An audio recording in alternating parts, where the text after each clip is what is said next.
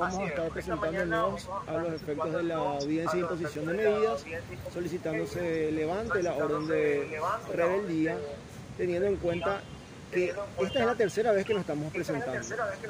Y eso es importante recalcar porque esta orden rebeldía es arbitraria porque ellos se presentaron antes de la audiencia que declaró esa rebeldía. Y se presentaron, como yo ya señalé en varias oportunidades, señalando dónde viven, su lugar de trabajo, apuntando el certificado de trabajo.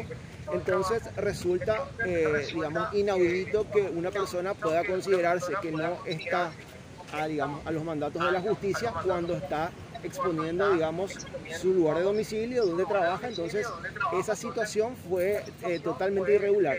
Además, hay que tener en cuenta que ellos fueron citados el 29. El 29 nosotros nos presentamos con esa exhibición de medidas.